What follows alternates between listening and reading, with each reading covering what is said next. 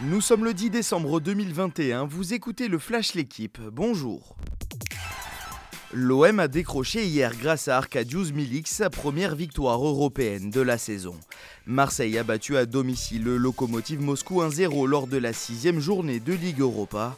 Ce succès assure aux Marseillais de terminer troisième du groupe E et d'être reversé en barrage de Ligue Europa Conférence. Déjà qualifiés pour les huitièmes de finale, Lyon et Monaco ont fait match nul un partout face aux Glasgow Rangers et au Sturm Graz.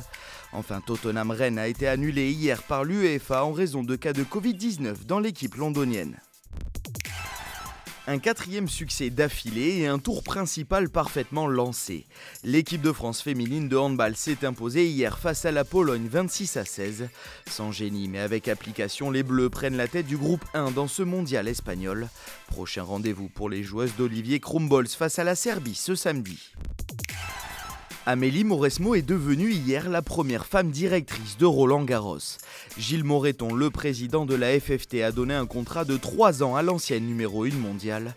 Elle succède à Guy Forger dont les discussions avec le patron du tennis français n'ont pas abouti.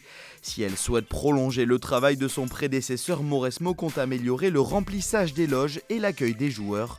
Enfin, la nouvelle direction du Rolex Paris Master de Bercy sera quant à elle annoncée l'année prochaine. C'est une affaire dont le monde de la natation française se serait bien passé.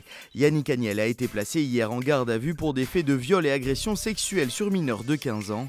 Une nageuse s'entraînant avec Agnel à Mulhouse en 2016 a porté plainte. Autre garde à vue, celle de Pierre Ménès, finalement levée dans la soirée. Soupçonné d'agression sexuelle, il sera jugé le 8 juin devant le tribunal correctionnel de Paris. Merci d'avoir suivi le Flash l'équipe. Bonne journée.